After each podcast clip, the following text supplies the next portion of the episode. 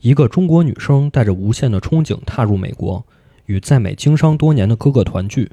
不料，哥哥辉煌的事业背后却暗藏玄机，而女主角自己也陷入一段危险的恋情。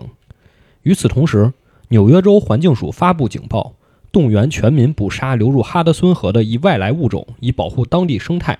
而这个人人喊打的危险物种，在地球另一端却有一个备受宠爱的名字——大闸蟹。今天与过去，故乡与远方，现实与奇幻，在这出剧中奇特的交织在一起，带你从一个全新的角度看美国移民。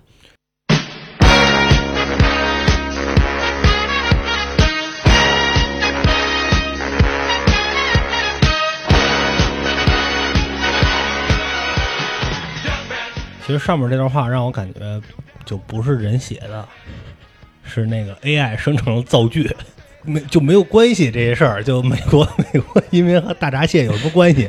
哦，就是马上到了一个吃螃蟹的季节，大闸秋蟹高气爽，河蟹肥的日 子。给大家带来一个这个大闸蟹节目。大家好，这是油盐不进，我是朱泽。我是奥特卷饼，啊，今天我们有个新嘉宾，一直没说话。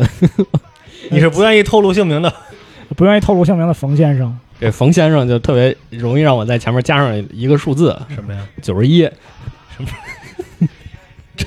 真没人听是吧？ 真没人听啊！这现现在还有啥？九九十三，九十九十 九十九十三二汽油。其实这个是一个今天讲的是一个剧本儿，我们之前从来没讲过剧本儿没有，啊。这个也是呃，在哈尔滨的时候，两个学戏剧的妹妹，然后带我读的一个剧本儿，我觉得特别有意思，所以我就啊这介还绍得给大带家。啊带带着你读，呃因为他们那个是一个戏剧工坊嘛，啊就是会好多人在这儿一起讨论戏剧，然后就是一个经典的项目，就是大家读剧本儿啊，就每人读几个角色嘛，就给你看的时候哦不是好多标线了吗？那哦就是我读的，啊哦，这是你你的你的对角我色我来扮。演这个角色哎啊，，我其实有一个问题，就是你演过话剧吗？没有，啊，你其实演过，但就是特别小的时候，就那种正经的演就没有，哦，没有那种什么辅导话那种。没对，没有那么正式过。我我上一次演还是这个初中，你看你也是特小的时候，呃也没有很小，也没有很小啊，啊没有很小。嗯其实感觉怎么说，话剧这个东西好像，呃，我感觉啊，在可能在国内来讲吧，对大家来说还是有一定的门槛或者有一定距离的。对，或者大家觉得比较陌生，哎，对，因为确实走进剧院和走进电影院，好像大家想想还是这个电影院比较常见，这个在生活中的场景里啊，嗯，四处可见。但是你要说去哪儿看剧，好像嗯比较少。就是一说吧，其实你能就想到几个关键词，什么嗯茶馆儿、仁义，是吧？还有那几位演员，什么濮存昕，哦，你看过？哦，我没 看过。我还有一说北展哪跨年 哪啊一个？风箱？风清，你能你你好像是能听说过，但是你要说真去，好像又没有。 咱俩肯定是都不怎么看嗯，啊。所以今天是我们来一期久违的， 没有久违啊，来一期之前从来没有过的读剧本儿嗯啊，剧本环节。嗯，这故事其实还是挺简单的。别看他前面说这个一六十三招，感觉呃听不懂啊，这到底讲了一个什么故事？怎么还有大闸蟹呢？这移民跟大闸蟹有什么关系呢？这就得说说咱们这个剧本的创作者了。这个剧本的作者叫朱怡，嗯，是你的本家儿对，是一位中国人，啊，但是在美国学戏剧。啊，这个剧本是他在美国时候创作的，好像是他研究生，嗯、毕业论文这种类类似的。嗯啊嗯、所以说呢，这个剧本读的时候，它是翻译过来的。这你一开始还问呢，哎，这为什么一个中国人写的还有翻译啊？啊，对，啊，就是这么一个回事儿。他一开始呢是想讲这个美国的移民问题，然后拿这个剧在美国上映，叫什么演出演出啊、演公出。演是吧啊，然后我当时特感兴趣，我说哇，这个美国人怎么看待这个美国移民问题啊？嗯，尤其是他这个里面移民问题还挺政治不正确的，是吧？就由于你不知道他这个论文是什么时候写的，是这一届写的还是上一届的时候写的？对这个不同届的总统写的时候写这个论文，可能内容会有非常大的差异啊，一个往左，一个往右，就不知道就打双蹦灯儿了。他这个剧里好像说是奥巴马是吗？是是对，是奥巴马那个时代，看它里边提到过的。奥巴马那个时代，总体来说，移民应该还是过得比较滋润的。后来特朗普上了之后就，对吧？啊，这个我们要在美国和墨西哥边境建墙啊但是据说现在现在又滋润起来了，啊，对这个拜老爷子，拜老爷子仁义啊，现在也有新的这个购物形式， 是吧？有各各种这个促销活动，应该是层出不穷，花样翻新吧，算是。其实我们三个之前，呃，录音之前简单讨论一下，就感觉他挺政治不正 确的，是吧？对，感觉很很很危险，就嗯特别容易得罪人啊，我们说有点像那个年初不是有个剧挺火，叫《不要抬头》，啊。不要抬头。说这个剧在美国上映啊，其实它讽刺了很多东西，就大家觉得讽刺的挺有意思，挺带劲的。但是在美国上映之后呢，其实口碑不好，因为就是把两边都得罪了。就其实两边人都在觉得在讽刺自己， 对，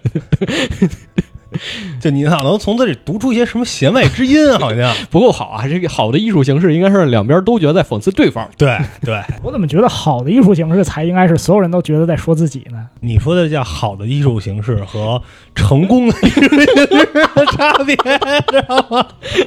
呃，说回这个剧本啊，所以我当时特感兴趣，我就说，哎，那他这个剧本当时在美国上映情况怎么样？嗯，呃，两个妹妹跟我说不太好啊，因为其实美国剧场啊，还是被那种典型的白左、嗯嗯，那种精英范儿的那种白人男性、中年男性把持着。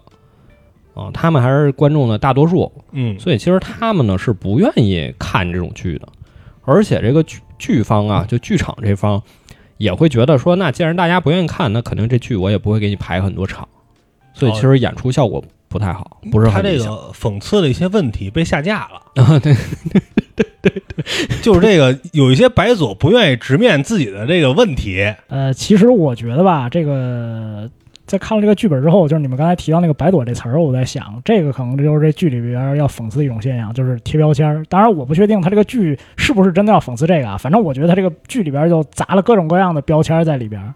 对，这个也是不那么让大家满意的一点，嗯就是因为这个剧啊，也是我们最初聊的时候就说，我说我很喜欢，嗯我说我很喜欢。首先，它这故事讲的就是比较流畅，嗯但是也有不喜欢的点。不喜欢的点就是什么呢？就是刚才这个冯先生说的，他这个贴标签现象太严重了，好像每个人一出场啊，一说他是哪哪个国家来的，哎他是什么族裔，你这就开始他这个标签就贴啪啪啪就开始往人身上甩了，应该叫什么？很明显是吧？对，特别明显。嗯标签儿这个吧，因为人呢，就是这是我个人理解，就是人这个这种东西吧，或者人这种动物吧，它都懒，它可能见一个这样，见两个这样，见十个这样，见一百个这样，它就干脆归类了，把这每一类人归成什么样儿。但实际上呢，理性的来讲，这每一个人都是一个不同的个体。你可能见了一百个人，身上都有同样的特点，在见到第一百零一个的时候，这个人说不定就没有这个特点了。所以说，最好的情况还是只只是我个人的想法，就是最好的情况还是每个人都把别的人当做单独的个体来看待，避免这种标签化的事情。这个我俩之前确实私下也聊过，就我应该是好多年前了，嗯，好多年前我俩录过一期，录过一期节目，讲的就是说这个 stereotype，应该叫什么你？给翻译翻译。 stereotype 叫叫什么来着？呃，刻板印象，刻板印象和这个歧视 discrimination 嗯这两者之间的区别。你看你刚才用的这些表达，就特别的符合对这种 A B C 的刻板印 象，就是一定要中英不交不不杂不这是海龟，不是 A B C。啊。对，海归，你看，你不，你我能跟你说，海龟这俩词儿它绝对不会用英语，啊海龟用英语都是什么 presentation， 你说的那叫外企， 做个 PPT，我把我的 Word 和 Excel 都发 给你，对吧？其实你看，你说有些这种词儿，你还是会下意识用用英语去说，对对对，这因算为不算也是一种标签儿？因为学的时候是英语，哎也学、这个不算标签吧？这应该是另外的范畴了。这个标签这个东西是指的那种归类性质的，这个可能就是单纯的用词。呃，就是说，我说这意思就是以表达方 式就吧，是你看他一看我这么说，他就开始给我贴标签儿啊，对对是对，吧我就我要我要抓住这个机会，我把甩给你，你是柴油机，他你妈是托马斯小火贴车，标签，我他妈撕名牌儿， 我咔这整你挨撕个了挨个给你贴。所以我刚才刚才说到哪儿了？ 说这个 stereotype 啊，这， 然后这刻板印象，就是其实刻板印象是人们理解世界的一种方式，嗯，你没有办法阻止刻板印象，但是你要尽量避免是什么？你要避免让刻板印象滑向歧视那边儿。嗯嗯就是你说，比如说我看见一个个儿人个儿长得特高，我可能说，哎，篮球打得好，这、啊这这很算刻板印象嗯，吧？很刻板印象，但他可能能不玩篮球。但我这么说呢，其实也没有说攻击他，也没有说怎么样的，我嗯就是一个判断。嗯，所以其实这个刻板印象是很常见的，但是很多时候我们会把它走向这个歧视的这一端。变成一种攻击他人或者某一个群体的武器。就其实最常见的就是这个地域黑、哎，地图炮，对，就你是是，这我不能说了， 什么什么人，你就怎么怎么着，是吧？哎，你不愧是哪儿哪儿哪儿的人，你真是你能干出来的事儿。所以有的时候我就特别喜欢跟别人重复这个，应该是费孝通老先生之前说的，是“各美其美，美人之美，美美与共，天下大同”。我觉得这话说的就很有道理。你看，他也能被贴上一个标签儿，啥标签啊就？跟着这迂腐，就就就嚼吃，我自己来，这叫掉书袋 啊！一点儿都不啊 real。这是你，你看 说这么多，仨人就你在这儿，就你在这儿给我俩贴标签儿，就你在这儿贴，你还说我吗？就你在这儿贴，我一定要扮演这个这个角色，我四处给人贴，知道吧？展开太多了啊，展开太多了啊！还来回过头继续说这个剧本啊。那剧本讲一个什么故事呢？刚才也说了，呃，这个女主角叫徐夏，嗯是一个从中国到美国的留学生。可以看出来啊，她家庭应该也是不是那么的富裕。嗯她有一个哥哥，她这个哥哥叫徐林。徐林呐、是早好些年就去到美国发展了一般我们不称为要去到美国发展，啊、那哎叫叫跑到美国发展，这就是标签儿，知道吗？你你你通过正规途径叫去到美国发展，哦 这叫非法移民。你能联想到的就很多，对，他是怎么着呢？他在美国做了一个生意，嗯，小生意。就本土 很本土化，他算是在美国这个华人社区替人红白喜事儿张罗这些东西、啊，嗯基什么都本是干。白事儿吧？可能红事儿应该也 有，应该也有嗯客串个司仪什么的，然后也能帮人办护照。帮人办护照嗯，啊。他这个不是说了吗？说他他这公司叫什么呀？叫范岛爱，郭德纲老师特别喜欢，好像有一个电影就叫这名儿是吧？那是演员，范岛爱就是三件事儿：吃饭。嗯啊，祈祷，这个祈祷就可以理解成这个文化的这个所有文化的形式。嗯就刚才说这红白事儿啊，就类似这种，然后加上爱，爱就是找对象啊，比如什么这个婚恋，就嗯这这些，他就负责在美国负责这些东西。而且刚才也说了，他其实能帮人办护照。这个合法还是非法，咱其实也没过问过。但是他好像他他在剧本里说是这是合法，他自己合都法不是生意合法的，就擦边球吧，啊算是就是灰色，他叫不叫办护照？其实是办就绿是拿卡，拿身份，办绿卡，对，其实就是假结婚啊，拿就是身份真结婚，啊，真结婚真结婚。但是结完婚呢，你俩不在一起过哎，对，啊，所以就大家就是就有有有共同的目标吧，一起奋斗，然后呢，这个这是徐夏的哥哥徐林，嗯然后但是他在老家的这些亲戚不知道他干这个，所以一听说徐夏要去美国留学，就说：“哎呀，那你赶紧得投奔你哥哥去啊！听说你哥哥在那边混得倍儿好，你哥是这总裁哎，对，啊，大老板，你去投奔你哥哥。”所以这个徐夏呀，就抱着这个想法呢，嗯啊，来到了美国，开始自己的生活，开始自己的读书之旅。那这个剧本讲的就是他的故事，基本是围绕他的第一视角讲的。对，其中也会穿插一些其他的角色。其实呢，还没说完，就是因为我低头看了一眼剧本呢，它其实还有这个大闸蟹的事儿。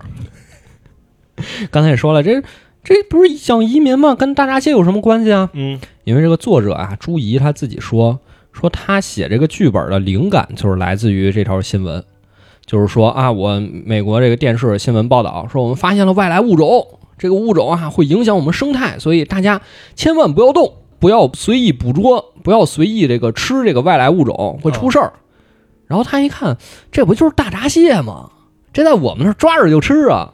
这感觉好像最近越来越多，就是关于这种跟都市传说似的这种，嗯，比如什么德国小龙虾泛滥，是吧？没人没人吃，然后那个咱们这边说，我操，咱们这儿就十块钱一只，是吧？然后包括你看前两天那个。呃，咱们国内哪个地儿也发现了一个鳄雀鳝好像是河南那边，我印象里。哦，发现了这个，然后说这个电视台直播给湖抽干了，为了把这鱼找出来，好像这种外类似于叫什么外来入侵物种，对外来物种入侵，哎，对，嗯已经变成了一种这个让人很恐慌的一个事儿。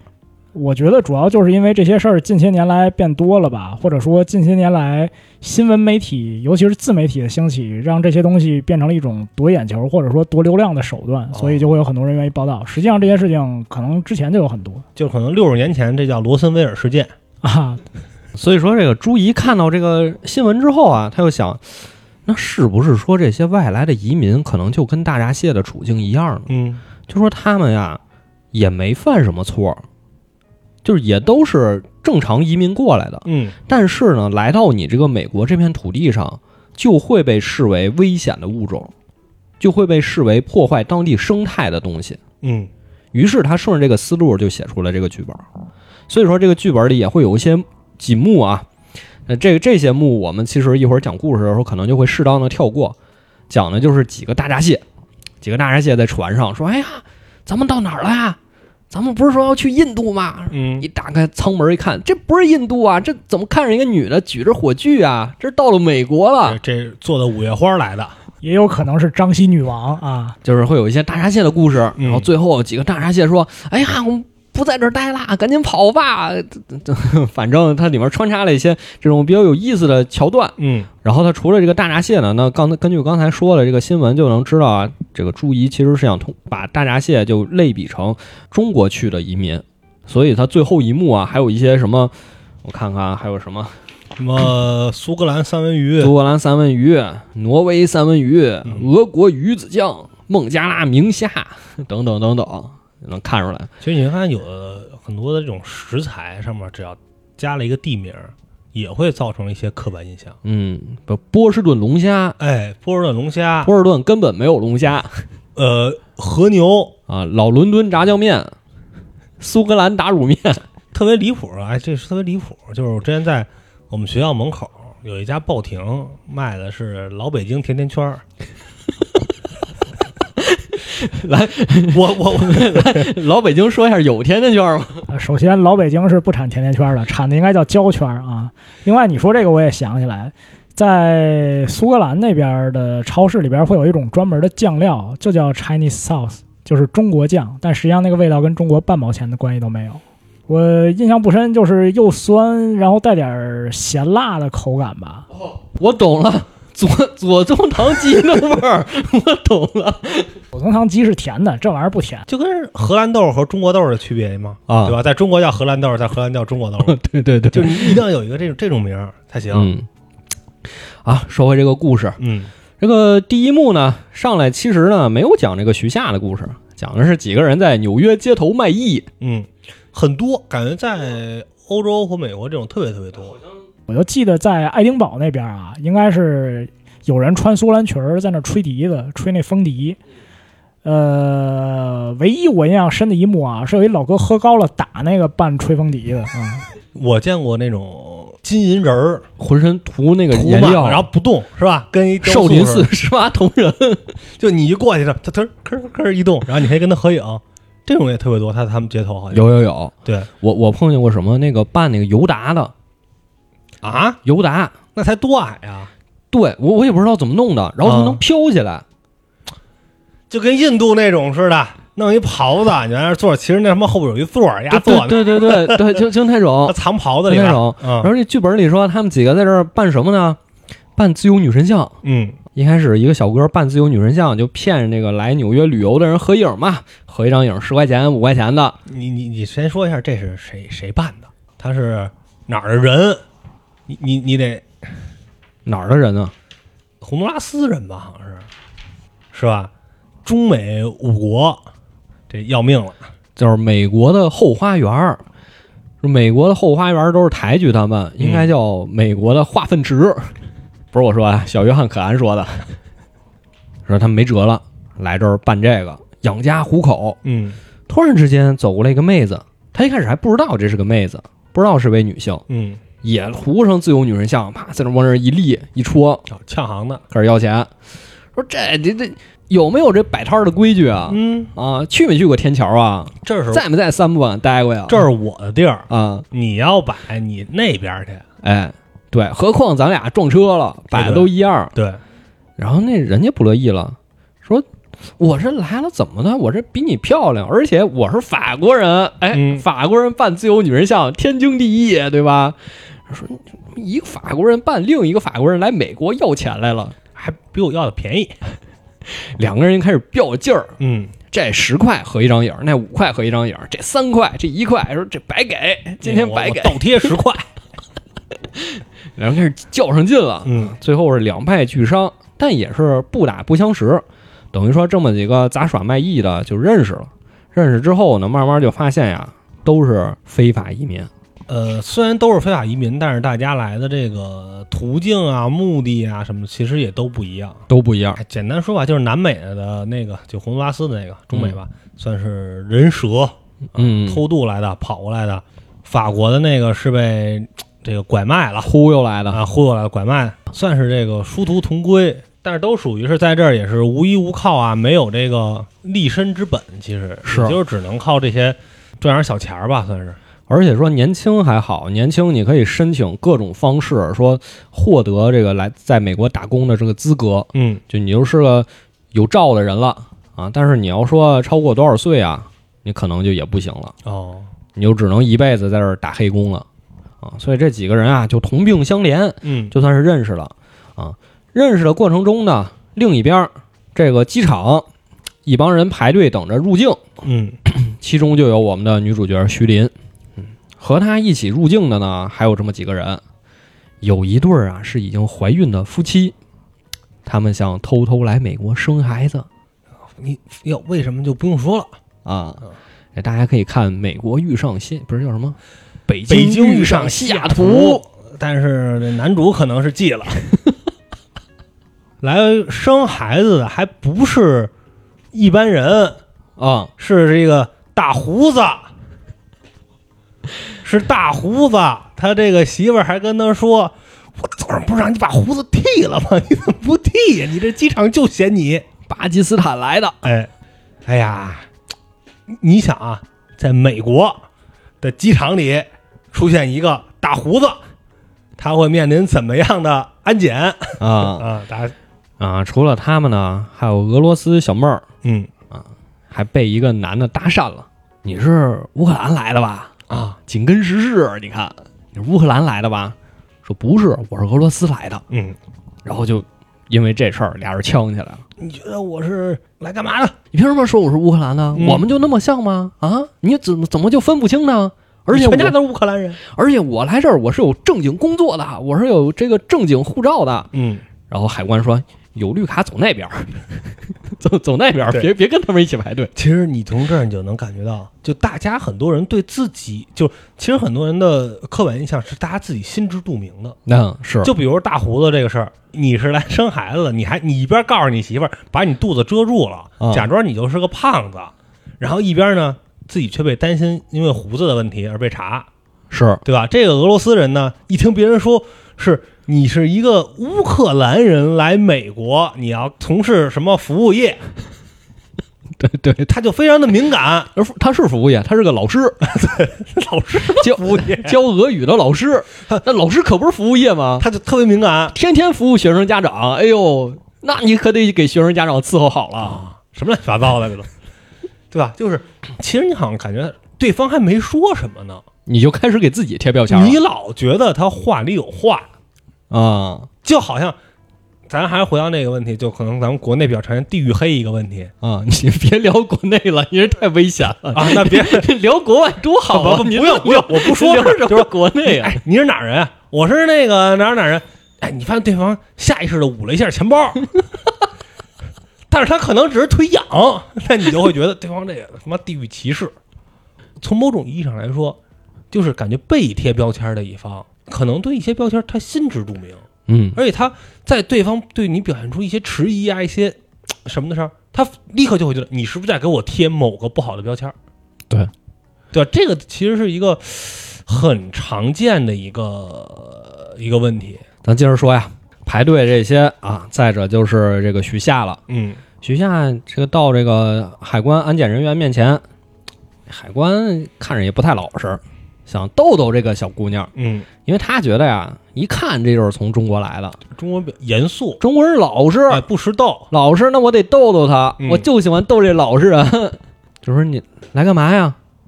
我来上学，嗯，来读什么呀？来读中国史。你听听，你有病，啊但其实挺多的，其实这种情况挺多的。嗯啊，说我来读中国史，说你为什么来美国来读中国史啊？为什么？你给我说说。说因为有些资料啊，在中国查不到。就你在期待什么？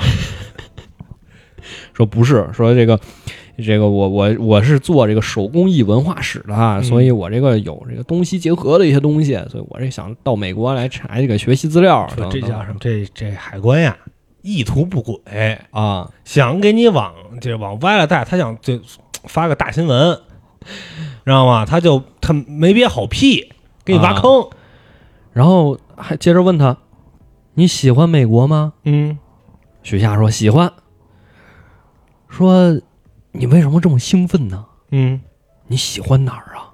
许夏就懵了，就是这什么意思啊？我应该喜欢美国吗？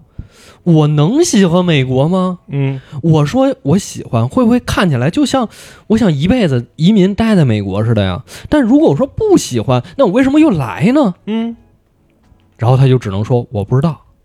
但实际上海关没想这么多，就想逗逗他。对，但是你看他自己就开始琢磨上了，自己就开始琢像磨刚才上了。我说的，就好像你来了，你好像就是想落地撕护照，嗯，哎呀，海关一看，哎，不逗你了，哎嗯这事儿就过去了。最后一个问题，你带没带吃的啊？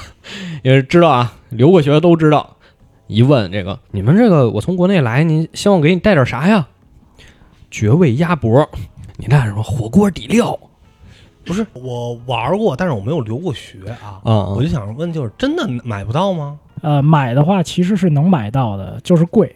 呃，我印象里在爱丁堡那边儿拌饭酱啊，都是几磅几磅的那种，有的可能贵一点的接近十磅，就是那是很多年前了，但是、嗯折人民币大概就是小一百或者几十，就那么一盒酱。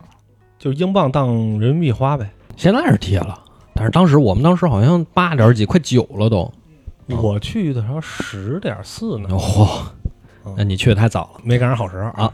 而徐夏这个被海关一折腾，也明白啥意思了，这不就是想逗逗我吗？嗯啊，然后海关就说：“那行了，快过去吧，快过去吧。”俩人这就算认识了。嗯徐夏之后呢，出了海关就来投奔他哥，以为他哥是大老板，公司手下怎么也得几十个人。结果进屋一看，单崩一个，没别人正接业务呢，啊，接电话。哎呦，您想给这个老人家烧一套豪宅？ 您想烧多少层楼的？啊三层的还是五层的，还得挂个液晶电视是吧？ ，LCD 的还是 OLED 的，我都能给您弄。包要 LV 的，要爱马仕的，那个爱马仕爱马仕加五块啊。总共八百八十八美金，哎，算你个亲友价，再给你打个八五折。就就干这个每天，嗯，徐夏、徐林一见面，哎呦，这也知道自己哥哥这吹这么牛逼，其实也不是真的。嗯，但是徐林他哥哥说：“哎，没事儿，妹妹，你想太多了。哎，能活着能挣到钱就行。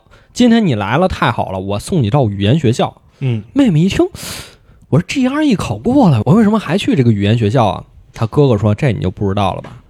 你在语言学校读一段时间啊，这学业压力也不大，嗯，你就帮哥哥干活儿，咱们一起挣大钱，对不对？咱们拍那广告，拍广告宣传一下我们公司，咱们一起挣钱。”这个徐夏拗不过他哥哥，他说：“那就那就这么着吧。”嗯，那我就试试吧。啊，两个人家就开始琢磨怎么挣钱。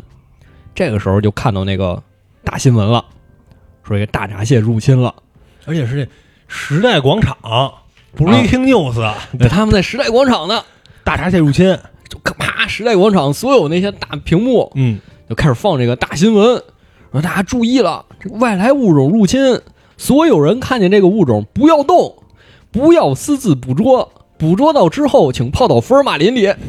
还就是发现这打什么什么电话，对你打电话，我们火速过去处理。 让专业人士处理这个千大 闸万蟹。千万别自己吃，千万别自己吃。本来一开始在那儿哇，开始想防空警报，大家都说哇这出什么事儿了？不 能又是又来飞机了吧？嗯，就一看不是，又来飞机了呀！一看不是，而是大闸蟹。嗯，然后这个徐林一看，生意来了，好机会，啊对吧？好机会，嗯，正愁不知道怎么赚钱呢。妹妹，他们不知道这是大闸蟹，咱们可知道。咱们把这大闸蟹抓了，咱给大家拍小视频，告诉大家这东西能吃，应该怎么吃。咱们一演示，一包装，其实这是什么？这你你分他怎么怎么怎么想，嗯，知道吧？你可以说这叫宣扬这个传统文化，哎，对，是吧？这个我们宣扬我们这美食，就是你别说什么赚钱，不是他，他说赚钱是跟自己妹妹说的。就对，就你是看他对外就是我们宣扬，这是我们中华民族的传统文化，我们拍一个吃了广告片儿我们吃了一千年了，请他妹妹穿上漂漂亮亮衣服，往那新中式的家具那儿一坐，嗯，一个盘儿盛上来大闸蟹，教你怎么吃。哎，蟹八件儿，先把钳子拔下来，哎，怎么吃这钳子？怎么吃这个腿？吃完了壳儿开开，怎么吃这个黄儿？而且特逗，而且剧本说到这儿特逗，就是说这大闸蟹的事儿啊， 就这个大屏幕就开始跟这个各个角色对话了。嗯，有人给司机说不是炸弹呀，然后大屏幕说对，不是炸弹。然后还有游客说啊这大闸蟹不能把咱们吃了吧？大屏幕又开始说啊，他们不能吃，他们他们不不会不会吃他们。说那咱们可以吃他们吗？这感觉就是一中国人问的，啊，对，就是徐夏问那怎么了？我们可以吃它吗？嗯，大屏幕说你们这些中国人还真是什么都吃。哎，其实这我看这，其实我也很很奇怪，就是大闸蟹这种，它又不是一个，呃，就你们平时不吃的一个东西，就你们嗯也吃螃蟹呀、你们吃就像什么面包蟹、嗯，梭子蟹，呃，帝王蟹啊啊，红毛蟹，你们也吃啊，它不是一你没见过的东西啊，节目效果，戏剧效果， 就是我其实就就戏不剧是效很果理解，就要变小了你就不吃了是吧？而且啊，在这次这个时代广场的闹剧的时候呢，还发生一个什么事儿呢？徐夏又碰见当时在机场盘问自己那个海关了，嗯碰见工作人员了，俩人就认出来了。认出来之后呢，就看对眼儿了，看说，哎，这小姑娘不错。徐夏一看，这我刚来美国，我得也得交几个朋友是吧？你看人家这么热情，是不是？了解了解啊，互相认识认识。两个人啊，就越来越近，越来越近，就好上了。但其实是在这一段，就时代广场这一段里，通过大家对话，就是充满了那种各个大，就咱们对于各个地方人的那种标签儿，哎，对，有是互相说的，有是自己说的。哎，对，就比如说他说那个，哎，我应该想到一什么？就比如说他们在互相说自己什么叫谈恋爱，嗯是，吧？那个那个中国人说说我们这一定得是就很含蓄的，哎，两个人得有这么一个过程，才能决定两个人的关系。那法国人说我们就派对上看对眼儿了，先喝，喝完先先来，来完第二天还想来，那我们就在一起。我觉得这应该反映的是中国人是把爱和性，呃，结合在一起的。但是某些西方的人可能觉得爱和性是分开的。根据现在来说，很多就嗯、咱们就是性解放嘛，啊，就有时候有点那个解放的过头了，在在在个别地方、个别场合、个别人群啊，啊，那叫性脱缰，不叫性解放。然后还有刚才说的那个巴基斯坦那对儿夫妻，现在在美国成了出租车司机，嗯就说呀，在我们那儿，就是有一天我妈拿几张照片让我选啊，嗯，说你看中哪个了，看中哪个你就娶哪个。都是你的表妹。我说我说哪个都没看中，啊，我妈就揍了我一顿。很明显，大家其实你感觉是一种很轻松的啊，有点自嘲的这种口吻说出来，但是你又感觉特别符合咱们的这种哎，认知。对，嗯说回这个徐夏，徐夏跟这个海关，这个海关叫道格呀，道格拉斯刀哥啊，刀哥，啊，刀哥，俩人就好上了。其实这道格有点 receive，是，是吧？呀是啊有呀有点儿，他他他他有点自卑了。就这道格呀，他一直自诩是一个地道的德州人，对，是一老德州老红脖子，这真是是吧？他一直自诩，然后说说那个，呃，这个徐夏租了一个直升机，发现也是这个道格开的。嗯对说你这哦海关的怎么还会开直升机啊？道格说啊，我以前在这个美墨边境负责巡逻，和巡逻，我们家之前就是世世代代在这儿。天天开直升机。哎，我直升机什么工作呢？就是把这个驱赶这些非法入境的人，对，把他们这个，他们相当于是这个，呃，应该叫什么？边境牛仔，哎，他们驱赶到一起，然后在这个警察啊什么这个部队再抓他们，给他们遣返。这是我一直干的事儿，但是呢，这事儿让我又觉得有一些生理不适，好像，说好像呀、不是我在赶人，嗯，就好像啊，是美国这个原住民印第安人在那儿赶牛、嗯赶羊，好像是这个，好像在赶牲口。嗯，但是呢，其实他没有说，他有一个呃最深层的一个恐惧，嗯，就是他长得不像美国人，哎，他长得不像那红脖子，对，他他他妈有点有点黑，眼窝儿有点深，头发是黑的，我猜的啊， 头发是黑的，哎呦，他有点他有点害怕了，是，而且啊，他还不知道自己爸爸是谁。 哎，这就你就你就你琢磨去吧，他说呀、我是出生之后就没见过我爸，就是因为他跟许夏说完自己身份这个事儿啊，许夏就问他，那你跟你爸验个这个 DNA 不就得了？嗯他说我没见过我爸，我没想过，没见过我爸，你可以自查，就那个淘宝上买那兔兔嘛那个，那几百块钱那哎你。准吗？你查一次，你有百百分之多少的、呃什么什么人，百分之多少什么什么人？嗯我想想想查一个，啊，许夏就跟他说，说你去查一下呗。嗯，道格说，我其实还没准备好。你说万一查出来，或者说万一找到说我爸就是像我在开直升机赶的那群人其中一个呢？嗯，万一是这样，那我这怎么办呀？他觉得是我本身是一红脖子呀，对。我不纯了。你感觉好像是他如果查出点问题来，他的他的文化认同就崩塌了，对，他的信仰就崩塌了。所以啊，他就没敢查，就是这个心结呢就留下了。但主要也是啊他他长得不像，说这事儿之后呢，说你也别担心了，嗯啊徐夏就跟道格说你也别担心了，这样咱俩在一起呢也这么长时间了，去见见家属。哎，其实这就是一个很大的分歧。对，就是这徐夏说啊，咱俩在一起这么长时间了，半年了，半年了，该进展进展了。其实，然后这道道哥感觉不对啊咱俩才一个月，一个月，对，说啊，算法不一样。好像是对，咱们这是就还是从好像两个人类似于他俩类似于从约会，从第一次约会暧昧期，就牵手，哎，就就算上了。哦就算了。道哥说这不行，你那咱当时那叫普通约会，当时那叫 date 哎，date， date 哎，啊，不叫 relationship。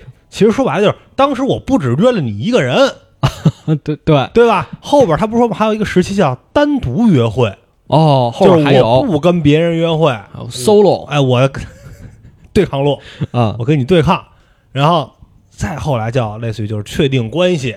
是其实其实你看到两个人就场在这段关系在两个人心里的比重就是不一样的了。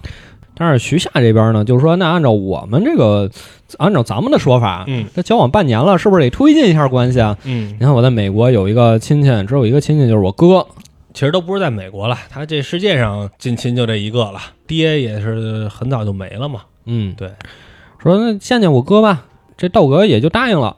两个人呢找了一个餐馆儿，嗯，加上他哥，三个人坐这儿开始吃这顿饭。他哥给的第一道菜是大闸蟹，他哥说：“你看这个，推广一下咱们这个优质的这外来物种啊，请你吃大闸蟹。”我我不吃。道格说不不吃不吃，徐林就说你这不行，你这不懂规矩，对啊，你这得吃他。说：“我告诉你，这好吃，这是我们特产。而且你看没看这个徐夏拍这广告啊？啊，你你看完这广告，你没有这个食欲大发吗？什么感觉啊？呃大锅肉味儿的， 就感觉是一个分尸现场。而且徐林说呀，你说感恩节吃火鸡，嗯，你们也不是一开始就吃火鸡的，哎对，那为什么就不能吃吃我这个大闸蟹呢？嗯，你想想，感恩节吃大闸蟹，这流传下去多是一段佳话呀而，且这就是美国种族融合的一个见证啊，对不对？而且这是很新文化，对新文化，你这是在美国美在美国， 你这是在美国讲好中国故事。哎，对，我告诉你，这东西好像火鸡呀、咱吃过的没味儿，那肉他妈进不去味儿，那个那就是跟那吮指原味鸡一样，那就皮上有味儿，那里头那白不呲咧吃着没劲，就是一个仪式，还不如吃这好吃呢。嗯，而且呢，你没发现，其实这就有一个很大的冲突，就是在咱们这儿好像觉得把这蟹呀、给它拆分了，特牛这人。对，你这这是你会吃会蟹吃北表京现烤鸭，怎么给你骗一百零八刀？哎，怎么又怎么带你哦怎么那些卷片饼、哎，不能放黄瓜？什么东西你得蘸糖，什么东西那什么，你这但是在他这们是看来规，矩，在他这是们规对矩这是规矩，这是讲究，在他们嗯看来你这个非常残忍，啊好像是。对，他就他就是不能接受，而且徐林还问他：“你说你是一个地地道道的美国人，你是个老德州，你吃过墨西哥卷饼吗？嗯，你吃过肯德基吗？今天周四你去凤凰旧金寺了吗？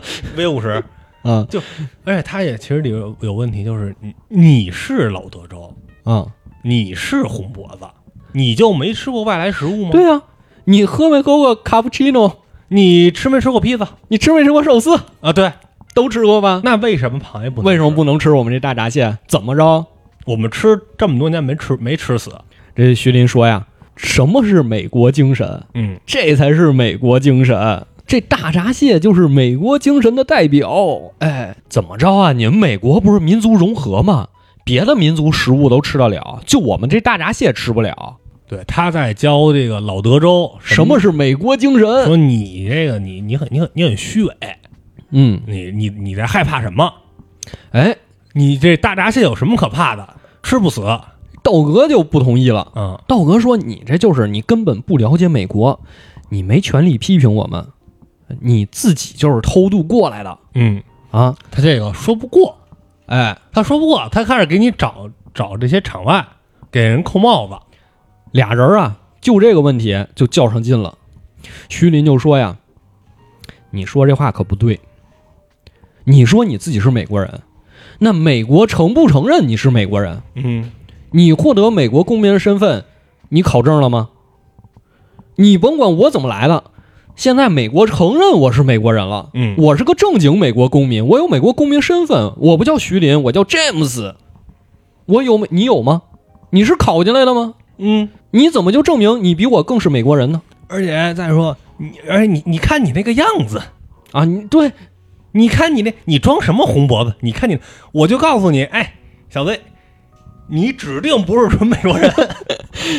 就你就剧本不是这么写的啊， 但是我我就我就是这么表达。啊，然后徐徐夏那边也和道格起冲突了呀。嗯徐夏说：“我这就是来美国上个学，咱俩现在谈恋爱，你说我有一天我万一我没拿着这个签证，我得回中国去，咱俩是不是得分啊嗯，？”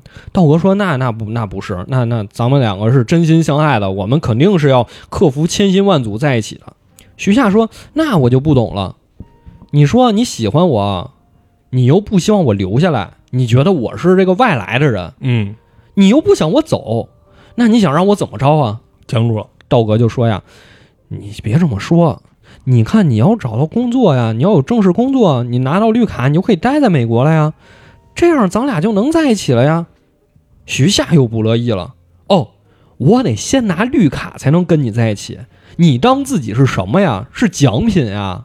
你就那么好啊？我就是为了这个我才来的呀。”道格一听徐夏这么说，他也火了：“你回去又怎么了？嗯，你回去有什么不好的？你为什么不爱你自己的国家？你为什么想留在这儿胜过你想回去呢？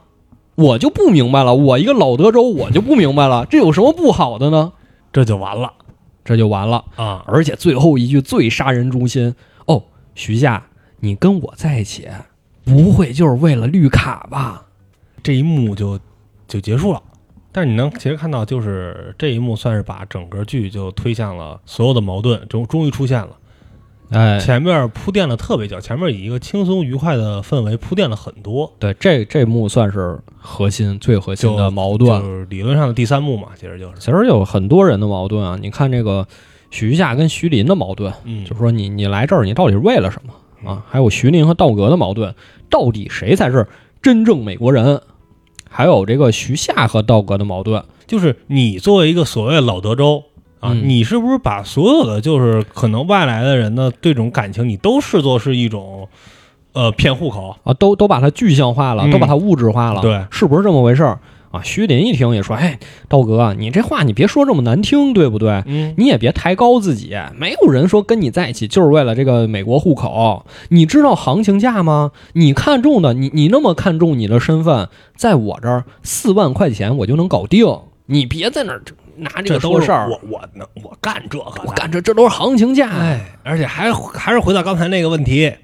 你看你长得这个样子啊，你不定怎么着呢。哎，徐林说了一句：“道哥，你不知道吧？嗯其实我背后查了你，你是墨西哥人。啊，你是 amigo，哎，德州本来就是墨西哥的，都是他妈美国后骗去的。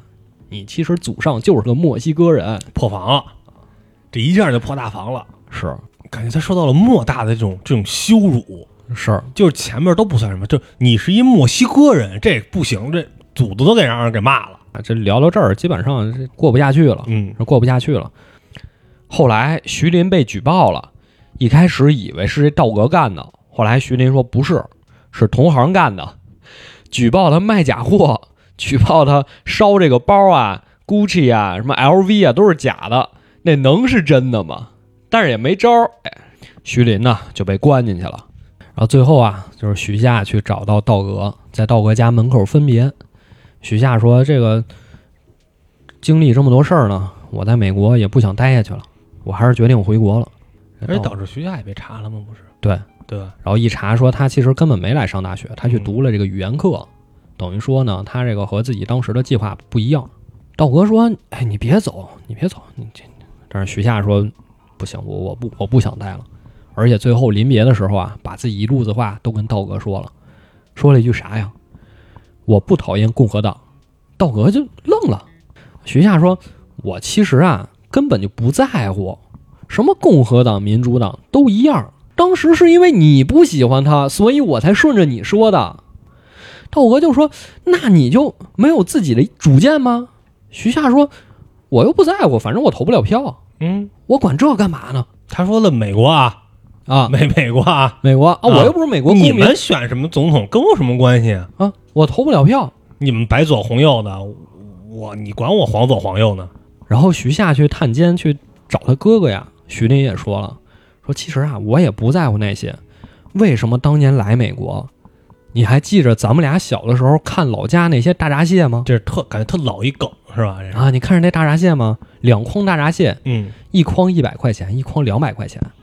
你就看有那螃蟹啊从一百块钱那筐底一路往上爬，非要翻到那两百块钱筐里。嗯，你说他图个啥呢？他不还是大闸蟹吗？他感动了，啊，说妹妹啊，我要的不是别的，我要的就是这个，嗯，我要的就是这个。但是你不在乎，你只在乎你是不是大闸蟹。那如果你只在乎这个事儿的话，你就回去吧。你还是大闸蟹，但是是什么大闸蟹，嗯，对吧？就不同人在意的不一样嘛，嗯是吧？啊，道格也坦白了，说其实我确实查了一下我 DNA，百分之二十四是玛雅人，百分之二十二是法国和德国的混血啊，百分之十八是苏格兰，还有百分之十五波利尼西亚人，百分之十一尼日利亚人啊，千分之四巴尔干半岛，还有百分之五是中国人， 就是没有美。够够乱的我也我也查了，我也查了，而且还有未知。外星人，感觉聊到这儿呢，两个人好像就，你说刚才吵架吵那个那么多，嗯，都在讨论这个，就是咱们说的比较贴标签儿的问题。意识形态的问题，突然之间冷静下来了，就开始聊自己的问题了。嗯我根本不在乎你是哪儿的人，我只在乎咱俩在一起。只要咱俩在一起，你想说什么我都顺着你的说。你说哪些呀、我其实都不在乎。嗯你是哪儿的血统，我根本不在乎。其实想想，很多时候啊，我们生活中就是这样。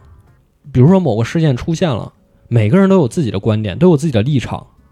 那如果你身边的朋友、你身边的人和你立场不一样，你要怎么办呢？你是愿意在意这个人呢，还是我要在意我的立场呢？但是你现在这个网络社交啊，嗯，你就是大家互相别说话，就已经是最大的尊重。 但你这个面对这个就是不同不同意见的人，其实我不知道你现在发没发现很多就是，比如现在出了一个什么什么事儿啊，大家基本上分为这个几派观点，是一定朋友圈会有人说，你如果支持谁谁我谁，删你，你就把我删 了，或者你就给我点赞，咱俩就互删，是是吧？就有很多很多啊，让我让我觉得非常非常之难受的，就是正是因为在网上变成了现在发展成这样了，所以很多人就把这套思维啊带到了身边的人，嗯，你觉就是得他一定要把每一个，哪怕我们现在在面对面录着音，他一定嗯要得把咱们仨之间画画乱七八糟的，画出一堆墙来，画出一堆他不是站在我这边的，他是站在我对面的那种人。我觉得这个情况特别糟糕。就你在某件事儿上和我的这个认知不一样，嗯，你就我就不行，哎你你你我就觉得你傻逼，就一定得 得得有点这种，就是你其实你不可能说找到一个人在所有事儿上啊跟你的这个看法什么都是一样的， 这事儿它本身就是一个不现实的，或者说很多事儿其实对于很多人来说是不在乎的，这个剧本讲到这儿啊，其实也快完了。嗯我觉得他最后一幕就特别的好，最后一幕他又把视角落回到两只大闸蟹上。海鲜市场，哎，两只大闸蟹手拉着手，嗯啊，回归大海，回到了他们出生的地方。前面说的所有那些笼罩在头上的问题，我觉得不能说烟消云散吧，就是通通视而不见。因为对于正在陪伴在你身边那个人来说，这些问题其实都不是问题。你真正要关注的还是在你身边的那些人。就是你回到的是人本身，还是说你外边贴的那些东西？但是你有你有，其实你又是在你在社会生活中，这又是以你难以避免的，是，对吧？就甭管是你的呃，就比如说吧，咱们老说，哎呦，你这个其实很多很常见，结婚找对象，你得找一咱们本地的， 这特别常见呀、这是一个特别特别常见，或者哎，或者你听你你回家跟那个你爸妈说，哎，爸妈，这个我新找一女朋友，是那个哪儿哪儿九八五啊，的，不不对，哎，不对，别九八五的，就是哪儿哪儿的，或者怎么啊这么着。哟、一听有啥，这不行啊，这不行，这不行，这这儿地儿不行啊，这都其实他根本就没见过这人，是是是，就不认识这人。他说不定都不知道那地儿是哪儿。哎，对我找了老德州的，对，对，以咱们比如说以咱们正常，比如一些一些南北方的嗯，这种，咱说哎那个那个谁谁谁会说那个他找一哪儿哎老德州，德州是哪儿啊？啊哪儿有啥扒鸡？大葱，什么乱七八糟，就这是哪儿哪儿的人说哎这儿的人都怎么怎么怎么着，根本没去过， 其实他也没去过那个。他都不认识， 哎，他也不不认识那识人，，他也没见过这人，这人是不是这样呢？他也也不知道啊他也不知道。但咱们就一听，就好像就好像说是，呃，咱们比较常见的啊，我们之前我们之前上大学宿舍有一个兰州人，我啊，们来就哎那个带我们吃拉面去啊！呃拉面是一个是那个，你们上学骑骑马还是骑骆驼呀？还你们有兰州烧饼吗？ 就其实特别多，哎，真是这你种你你看，再回到这个剧里，徐夏、徐林、道格三个人在饭馆聊天的时候，这些话题通通没问，嗯。通通没问你喜欢吃什么呀？你怎么着？全是问的。感恩节怎么能吃大闸蟹呢？啊，对啊，你是不是美国人？你是不是精神美国人？你你到底是吃甜甜粽子还是咸粽子？ 你吃什么馅儿的月饼上来就让人站队啊？是你吧春节吃汤圆还是吃饺子？嗯，这就是开始了。你吃火锅放麻酱还是放香油，这重要吗？这不重要。但是这些东西在某些时候，它就看来好像就变成一个标签，变成一个不可调和的一个问题了。是对吧？你爱吃咸豆腐脑儿，我爱吃甜豆腐脑儿，那你俩点他妈两碗不行吗？ 你爱爱吃什么你吃什么。对，你爱吃什么吃？你老是攻击你这不行，好老是好像是就是得是争出这在很多这种事儿上就争出一个一个对错来，是是是。是没有任何意义的。哎，我我就想起那天你说咱俩录完音出去吃饭去，嗯你点了个虾仁儿肠粉儿，我也没说啥。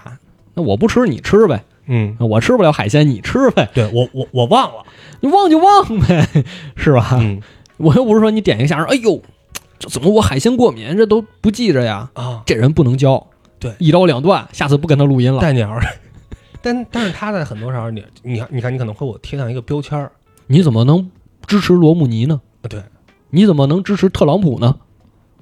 就是他他不影响生活呀，这不是一个影响生活的事儿啊。这人跟人追求完全的包容，或者说完全的同化，至少现在来看是不太可能的。但是尊重他人，或者在保有自我的同时，呃，认同他人的所谓自我，应该是无论当下个人也好，还是说族群群体也好，我觉得应该是比较好的这种相处方式。其实翻到这个剧本最后一页，你能看他这个创作历史。他最开始创作出来应该是二零一一年，啊，很早了，二零一一年那个时候，其实还是一个挺能说，就我感觉好像那个时候他这个剧本里写的问题，好多时候我们其实是没有在反思的。它有前瞻性。那个时代，全球化还处在最辉煌的尾声，应该是最辉煌的尾那声。会儿是啊一九零零，那会儿是上一个一九零零年，嗯，有那种意思，就是世界是远比现在看着要美好，更包容。不妨是一种这种预言，是吧？就是他，其实他，你看一一年的时候，感觉没有什么大的问题，好像就或者他隐藏了一些问题。这种问题，我觉得都是草蛇灰线。一一年的时候可能只是个苗头，然后现在一些事情让它变得更加的明显，或者说让它显化出来了。所以我说我特别想看，就是说美国人看完这个剧或者读完这个剧本是什么反应。嗯，因为你说很多时候我们都说呀，这个割裂呀，各个各个想法的割裂是从这个特朗普上台之后开始的啊。咱们说是美国啊，嗯我说是从开始的，但是这个东西也不是一蹴而就的，也不是一下就造成的。它前面那些铺垫呢，我们看不到，嗯所以那他们会会怎么去思考这个问题呢？我其实是很想知道这个问题的，但可可能说很难获得一个答案了。其实这好像就就好像我之前看的一个一个剧里的一个片段吧，好像是我也忘了，反正就是类似于是一个呃美国的一个美剧啊，一个呃中学的那么一个家长会似的，嗯有好多家长在那儿，然后呢，其中班里呢有一个怎么说黑人的孩子，好像嗯就是比较咱们就跟着比较淘气吧，咱们就说比较淘气，然后结果呢，这个班里有一个这个白人家长指着这个黑人家长就破口大骂，就说那个就你们这帮人把我们的社会搞成这个样子，什么你们的孩子还就类似于就是带坏这种风气啊，你们怎么怎么，然后底下的家长特别惊恐的表情，就类似于就是 how dare you，就是你怎么敢这么你怎说么呀？敢这么哦说什么？但是你好像从他们的表情里边读到了一种，他怎么敢这么说？他怎么期待站出来了。我他妈，我不不敢。对，惊恐中混合着一丝期待，混合着一丝兴奋， 对，你就看一丝狂喜。你就看那弹幕里，终于有人说话了。嗯，这也是后来特朗普上台之后，为什么所谓那种红脖子的声音变大了、变多了，就是有的人觉得那一套虚伪的政治正确或者虚伪的尊重不再被需要了。但是有的时候，人跟人之间还是需要一些这样的虚伪的，因为如果大家都撇去了这种虚伪的外衣，可能取而代之的是更进一步的道德滑坡，或者更进一步的冲突，进一步的这种纷争和这种割裂感的加剧，那可能到最后就是大打出手，变成全球热战了。呃，我觉得这期咱们这个醍醐灌顶的时间挺长的了，过过度解读，也我嗯也没有过度解读吧没事一会，那儿毕竟他写出来这个就是这个意思嘛， 是吧？嗯啊，也没有过度解读，啊，觉得怎么样？一开始说不是太想录这期，觉得有点危险，啊，对，录录完呢，觉得咱说了危险了，啊，冯哥危险了，我觉得不算危险吧。这个真正危险的应该是这个世界，而不是一个剧本，或者说对这个剧本的解读。其实我觉得没事儿，就是这期节目又不会被翻译成英文，哎，你你你你你说到这个，你说到这个，我其实特想就是说把咱们这些东西翻译成英文，啊，就是让他们看看咱们到底是怎么想的。因为这个剧本我看完之后，我说他这个想法，他里面这些人物的呃思维方式其实挺挺中国的，嗯嗯所以其实还是挺想说让他们看看，就是说到底其他的人是怎么想这个事儿。嗯。但是你在现在这种啊，他们看了，他他们会不会在乎呢？呃，对他们可能也是 How dare you？是是是，就有一种看那个 B 站好多视频，什么某某主播看某某外国主播对某某视频的观看反应，那种这种又开始套娃了。对，就开始套娃啊，了。所以世界的本质啊还是套娃。呃，螺旋上升。好，那我们这期就到这儿吧，我们下期再见，拜拜，拜拜。